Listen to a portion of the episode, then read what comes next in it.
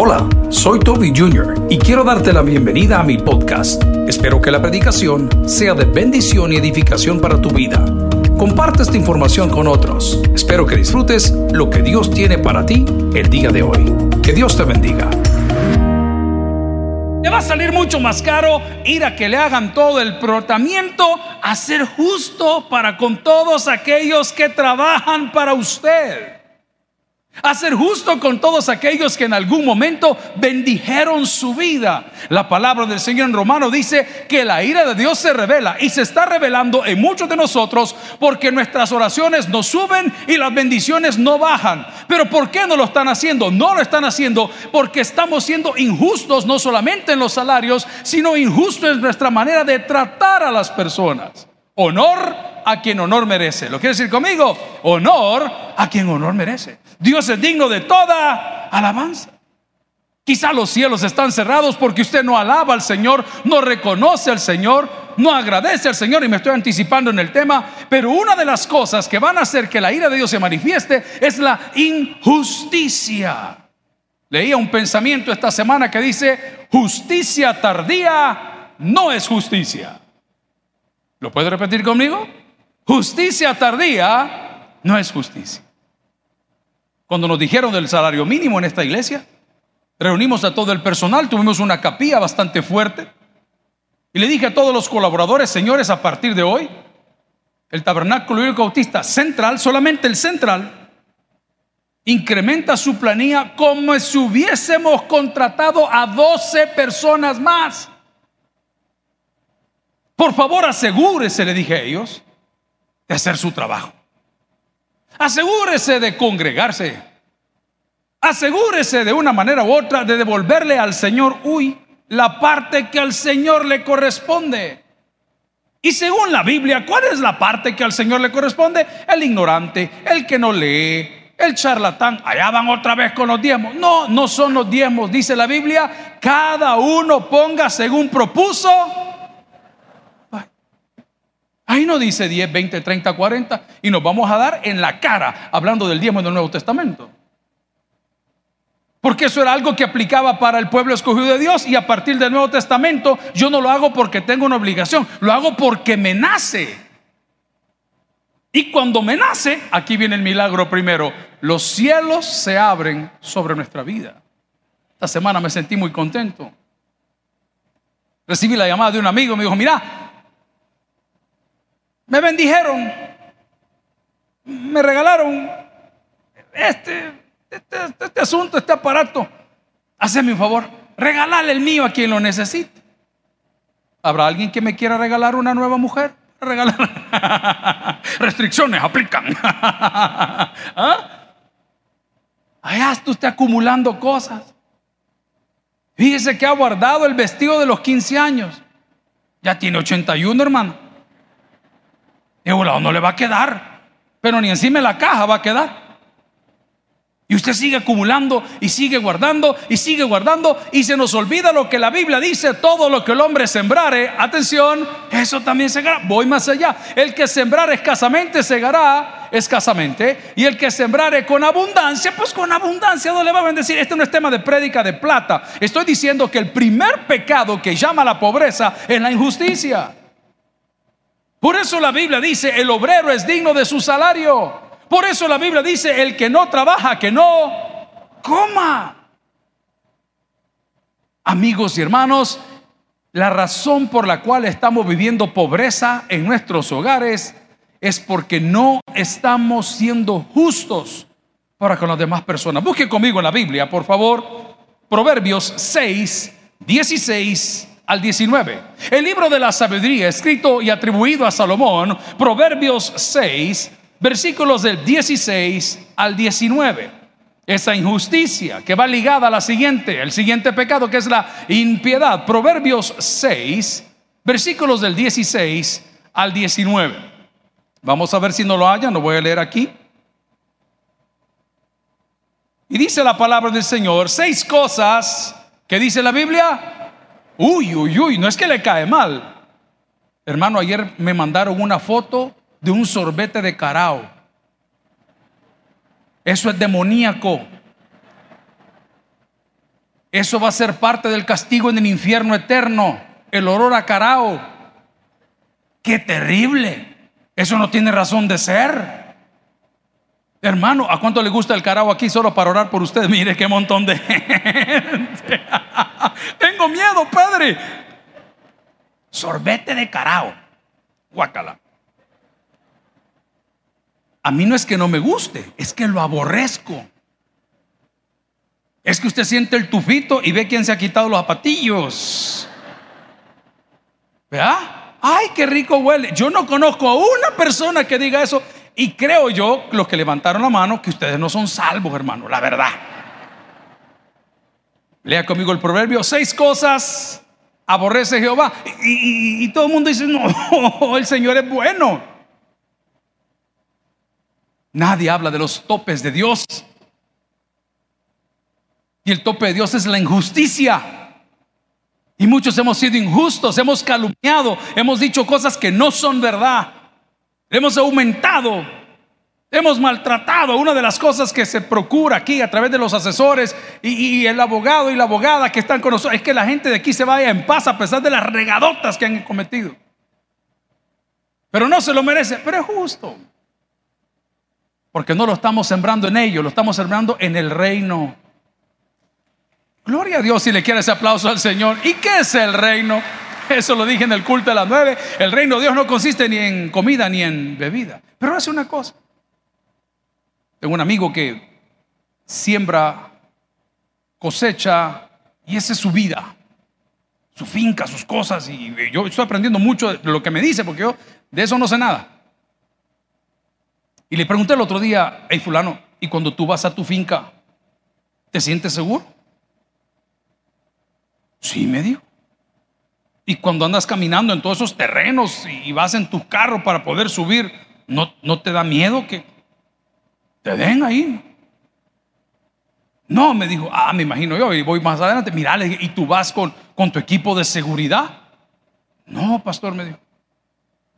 ¿Y por qué tienes tanta confianza en el lugar donde laboras y en el lugar donde está tu finca si sé que es una zona conflictiva por las pandillas en El Salvador? Porque nosotros tratamos bien a nuestros colaboradores. Ahí está la clave. ¿Hay hombres en la casa del Señor? ¿Le da miedo dormirse antes que su mujer? ¿Habrá alguien en la primera fila? ¿Cuñado? ¿Te da miedo? ¿Ah? ¡Ay, está la señora! Usted durmiendo seguía afilando el machete. Mire, va a desobarle en el empeine de la cama.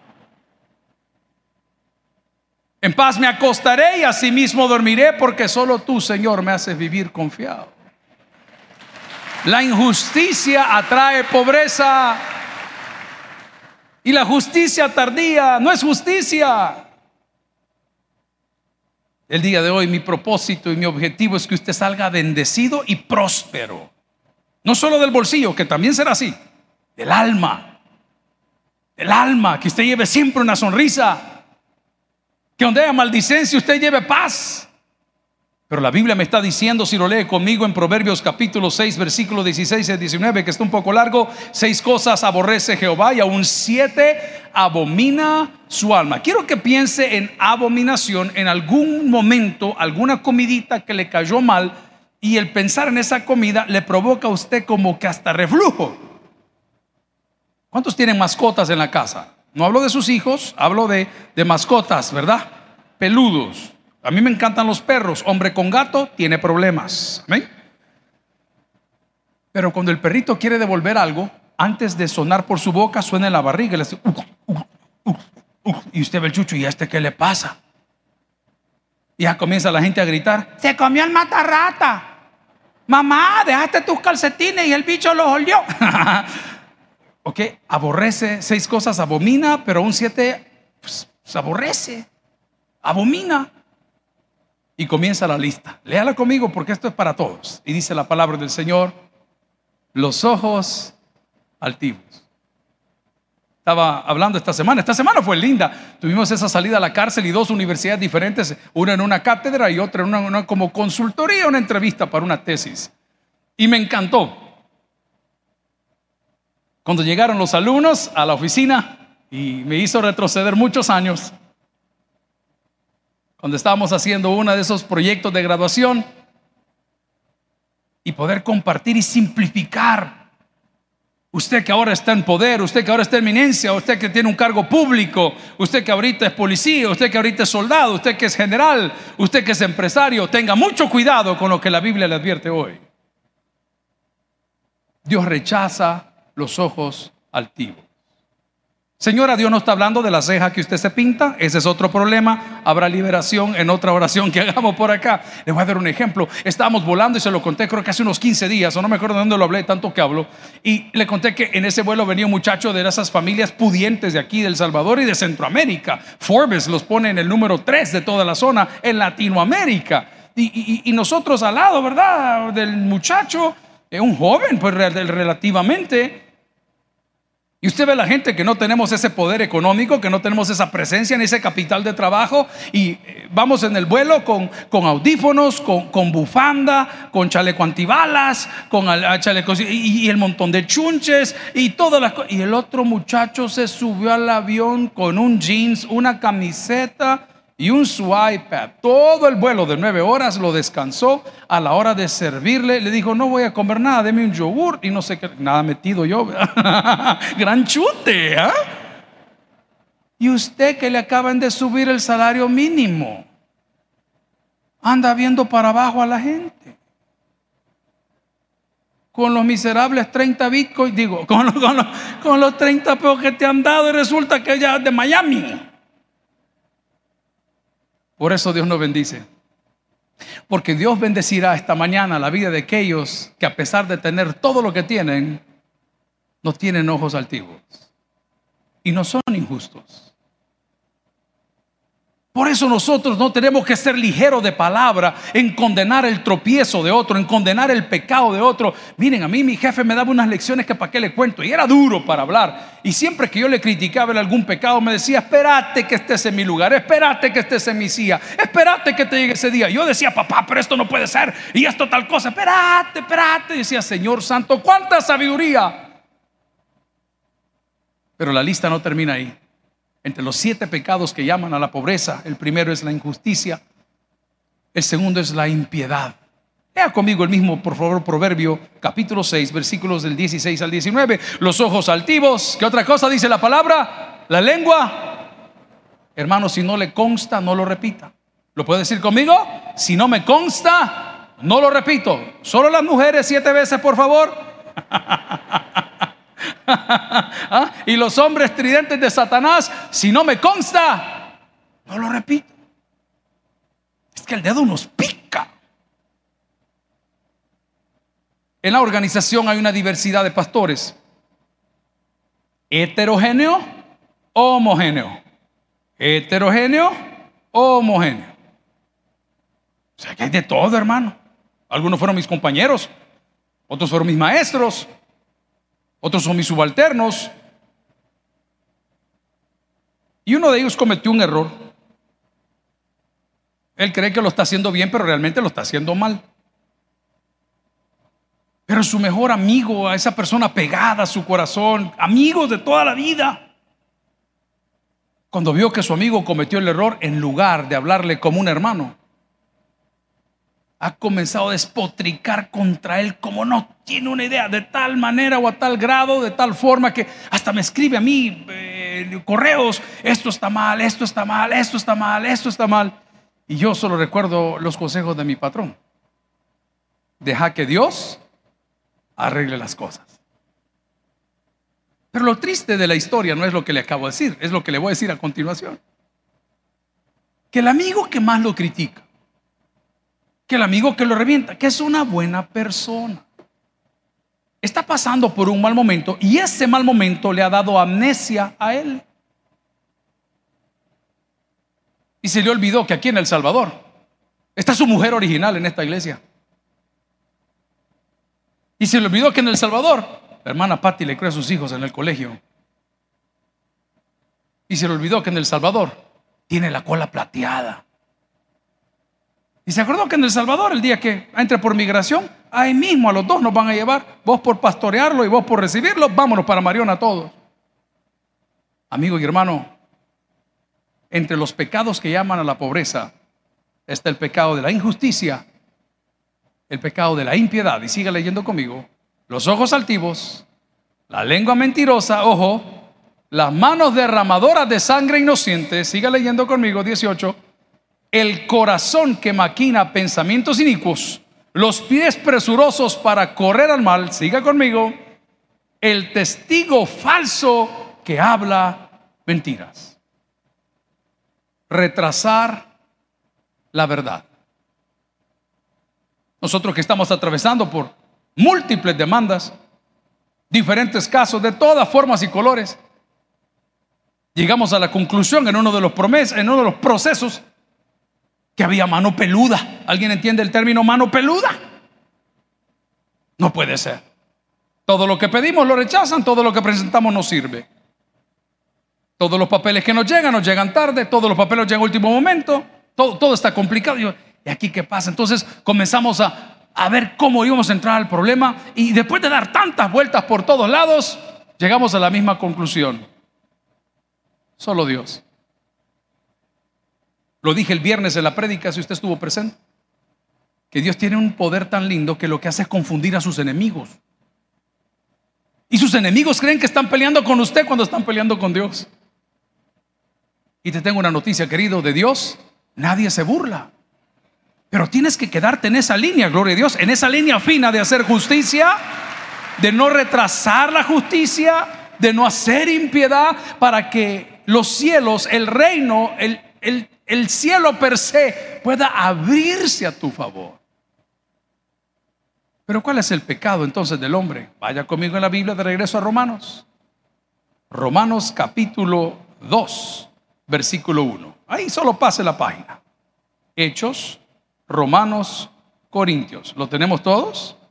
Y dice Romanos capítulo 2, versículo 1, por lo cual, que dice la Biblia, eres inexcusable, oh hombre, quien quiera que seas tú que juzgas, pues en lo que juzgas a otro te condenas a ti mismo, porque tú que juzgas, haces lo mismo.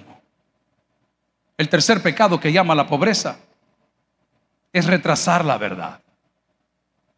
Amigos y hermanos, una palabra suya le puede cambiar la vida a cualquier persona. Y aquí no le voy a dar de testigos, no, no, ni criteriados. Le voy a hablar del evangelismo. Una palabra suya le puede cambiar la vida a cualquier persona. Una palabra suya puede abrirle las puertas de la vida eterna a otro. Y si usted es de pocas palabras, pues haga buenas acciones, porque sus buenas acciones hablarán del poder de Dios a través de su vida. No retrase la verdad en la vida de nadie. Una de las cosas que me preguntaban estos jóvenes de la Universidad Matías Delgado era que cuál había sido el punto de quiebre en mi vida para meterme al ministerio. Y le tuve que contar la triste historia que he repetido en diversas formas a lo largo de todos los años. ¿Y sabe qué fue? La muerte de dos de mis amigos. Uno de ellos paralítico del cuello para abajo murió este año y el otro que murió a consecuencia del accidente de motocicleta que tuvo. Ese fue el punto de quiebre. ¿Y sabes qué me dijo mi pastor? ¿Le hablaste alguna vez de Cristo? ¿Le contaste que tú eras hijo de pastor? ¿Le contaste lo que la Biblia dice? ¿Cantaste alguna vez algún corito? Le dije, no, pastor, nunca lo hice. ¿Y tú crees que porque vas a ir a su funeral, ese muchacho se va a levantar del lugar donde está? Ufa.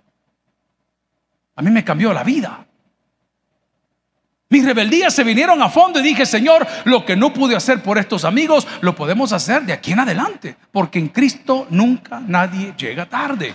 Gloria al Señor por ello. Tal vez sea su caso. Retrasar la justicia no está hablando de ser testigo criteriado, está hablando que usted hable del Evangelio, que exalte a Cristo con la manera como se comporta, que sonríe a pesar del dolor que tiene, que recuerde que en el Señor todos tenemos esperanza. Proverbios, si me acompaña, capítulo 12, versículo 22, el libro de la sabiduría. Proverbios, capítulo 12, versículo 22. Si lo tiene conmigo, me dice un fuerte amén. Proverbios 12, 22. De más estima, dice, es el buen nombre. Uy, muchacho. 22, ¿qué dice? No robes al pobre. ¿Sabe qué? Póngase el uno que vale la pena lo que le voy a pegar aquí. Póngalo y no tenga pena. Así es. De más estima es el buen nombre que dice ahí. Léalo conmigo, no tenga pena. Es el libro de la sabiduría. De más estimes el buen nombre que las muchas riquezas y la buena fama más que, ¿qué dice la palabra? Que la plata. O sea, antes de hacerle el favor a tu amigo, antes de prestarle el dinero a tu amigo, antes de regalarle algo a tu amigo, el mejor regalo que le puedes hacer es la salvación en Cristo Jesús. No retrases, no retrases la justicia. Sé un portador de buenas nuevas. Ahora sí, corra conmigo al otro versículo que era Proverbios 12, 22. Y la palabra dice, no robes al pobre porque es pobre ni quebrantes en la puerta o en la puerta de quién? Al afligido. Amigos y hermano, el día de hoy el tercer pecado que atrae pobreza es retrasar la verdad. El cuatro, atención, la no glorificación. La no glorificación. Estamos hablando siete pecados que atraen pobreza. ¿Qué es la no glorificación? no recordar de dónde venimos. Les hablaba a media semana que cuando los zapatos le quedaban ya pequeños al muchacho, allá por los años 80 y 90, la mamá le ponía un tijerazo y le contaba que las garras del muchacho seguían creciendo. Le contaba que los pantalones que nosotros utilizábamos cuando se rompían de las rodillas, la mamá le ponía un parche. Jamás olvide dónde viene. Yo se lo digo a mis compañeros de trabajo que lloran mucho, que qué pesado, que muchas horas, que no sé qué. Amigo, le digo, si usted nunca ha lavado inodoros en una gasolinera, usted nunca ha tenido trabajo forzado. Nunca se olvide de dónde vino. No se avergüence de sus raíces. Esa es la falta de glorificación. ¿Cuántos de los jóvenes que están aquí hoy que van a la universidad se avergüenzan de sus padres? porque sus padres no trabajan en, en un puesto de renombre, creen que lo que somos somos porque nosotros somos. Una de las cosas que el salmista nos enseña es que todo lo que respira debe de alabar al Señor y la falta de glorificación atrae pobreza. Eso significa que usted va a ser agradecido. Podríamos pasar horas hablando aquí de las historias de los padres y los hijos, de cómo los padres se esforzaron toda una vida para que sus hijos lleguen a esas metas, a esas carreras profesionales, y los hijos ni siquiera voltean a ver a los padres. Y aquí te viene la noticia, jovencito, jovencita. No lo digo yo, lo dice la Biblia. Honra a tu padre y a tu madre para que tus días se alarguen sobre la faz de la tierra. Nunca es tarde. Puedes comenzar hoy. Dale gracias a Dios. Glorifica al Señor. Porque la no glorificación, el no darle el lugar a Dios en tu vida, diciendo que tú eres el que lo lograste, tú lo alcanzaste, tú te graduaste, tú eres el bendecido, está cerrando la ventana de los cielos para ti. Busca un texto más conmigo, por favor. Y vaya a Apocalipsis 6:10, último libro de la Biblia. Es el libro favorito de las suegras. Apocalipsis capítulo 6 versículo 10, el último capítulo ya casi, ya llegando, ¿verdad? En el reino del Señor. Apocalipsis 6, 10, la no glorificación. ¿Y qué dice la palabra? Y clamaban a gran voz diciendo, ¿hasta cuándo, Señor santo y verdadero? Y verdadero, no hay otro, ¿verdad? No juzgas y venga nuestra sangre en los que moran en la tierra. Estoy Apocalipsis, ¿lo tiene todos? Amén. Leámoslo juntos, por favor. Apocalipsis 6:10, la no glorificación. ¿Hasta cuándo? A gran voz clamábamos diciendo, ¿hasta cuándo, Señor Santo y verdadero, no juzgarás? Uy, ¿qué pasó pues? Vamos a ver, vamos a leerlo entonces de aquí. Y clamaban a gran diciendo, ¿hasta cuándo, Señor Santo y verdadero, no juzgas y venga nuestra sangre entre los que moran en la tierra? La falta de glorificación. ¿Quién te puede dar perdón? Solo de Jesús la sangre. ¿Y un nuevo corazón? Solo de Jesús la sangre. Voy más allá. ¿Y un nuevo trabajo? Solo de Jesús la sangre. ¿Y el perdón de tus pecados? Solo de Jesús la sangre. Porque todo lo que somos lo debemos a Dios.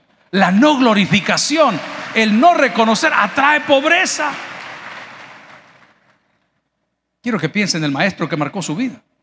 Yo tengo varios. Pastor Ramón Tobar en el seminario. Me enseñó a predicar, me enseñó a exponer la palabra. Hermana Rosemary me enseñó costumbres y geografía. Roberto Cañas pasó a la presencia de Dios, firmando los acuerdos de paz. Uno de los mejores maestros, una de las maestrías que pudimos sacar. Te puedo mencionar a tantas personas que yo debo darle gracias porque ellos han hecho lo que nosotros hemos llegado a hacer en nosotros.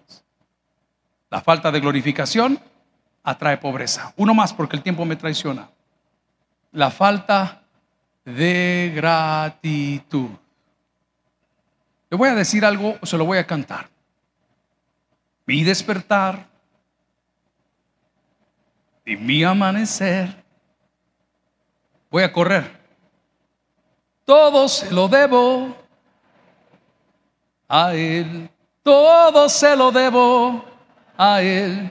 Mi casa y mi familia. ¿Alguien dice amén esa palabra?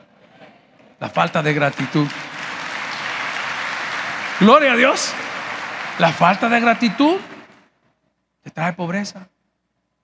Sea agradecido. No tiene para flores, llévele grama. No tiene para grama, póngale un mensaje. No tiene WhatsApp, muérase. Dice la palabra del Señor en Apocalipsis 6:10, póngamelo por favor en pantalla. Clamaban a gran voz diciendo, ¿hasta cuándo, Señor, santo y verdadero, no juzgarás? ¿O no juzgas y vengas nuestra sangre de los que moran en la tierra? La persona que lo decía estaba glorificando a Dios como el único Salvador del mundo. Amigo y hermano, ya no llame la pobreza. Vivamos en bendición, vivamos en abundancia. ¿Y cómo lo voy a lograr? Siendo justo. Número dos, no apoyando ninguna impiedad. Número tres, no retrasando la verdad, sino anunciando las buenas nuevas del Evangelio. Número cuatro, glorificando en Dios en todo lo que hacemos. Número cinco, una dosis de gratitud, a pesar de lo que sobre tu mesa esté, sea un problema. Porque detrás de cada problema viene una bendición. Los problemas purifican, los problemas unifican y los problemas nos permiten acercarnos a Dios. ¿Lo quiere repetir conmigo? Los problemas purifican, los problemas unifican y los problemas nos permiten acercarnos a Dios. Si tú el día de hoy no entiendes que es tu actitud, no la del Señor, la que te tiene como estás hoy, estás desperdiciando una gran oportunidad para tu vida. Romanos capítulo 2, versículo 1, fuerte dice, por lo cual eres inexcusable, oh hombre, quien quiera que seas tú que juzgas. Pues en lo que juzgas a otro, te condenas a ti mismo. Porque tú que juzgas, haces lo mismo. Finalmente, el último pecado que llama la pobreza se llama necedad. Ayer estaba uno de mis hijos y dice, papá, bueno, le digo, ¿no vas a salir? Raro que estén en la casa, es el día que yo escribo, que yo leo, que estoy metido en las cosas que tengo que hacer para toda la semana. No, me dijo, es que mi hermano me enganchó. ¿Pero qué tiene que ver tu hermano? Si vos sos independiente, andar en las naguas de tu hermano todo el día, por qué no va a salir? No, es que mejor me voy a quedar. Mm. Tercer intento. ¿Y no te gustaría salir? Sí, pero no. Ah, ya sé qué le pasa a este, dije yo. ¿Tenés dinero? No me dijo. Muchos están en la iglesia hoy porque es 29.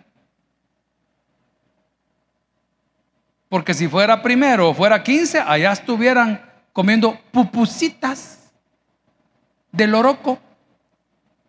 Allá estuvieran en la playita. ¿Alguien entiende lo que estoy hablando? Entonces le digo al cipote, ¿cuánto necesitas? Y me dice, lo que tú querrás darme. yo no te quiero dar nada.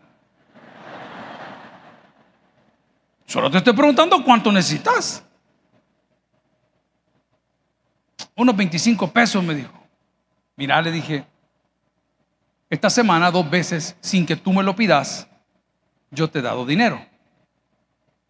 La primera es un error. La segunda es una necedad. Te los voy a dar, pero quiero que penses qué estás haciendo mal. No me dijo nada, pero me los agarró. Y a los 10 minutos aquel espíritu terriblemente amargado, que su hermano se lo había enganchado, que no quería salir, que mejor no salgo, que el día no sirve, que tan pronto le di el billete, papi, ¿quieres algo? Te traigo agua, ¿querés que lleve a pasear a mi mamá? ¿Querés que no vuelva a la casa? ¿Cómo cambia la gente con dinero, verdad? ¿Cómo cambia la gente con dinero?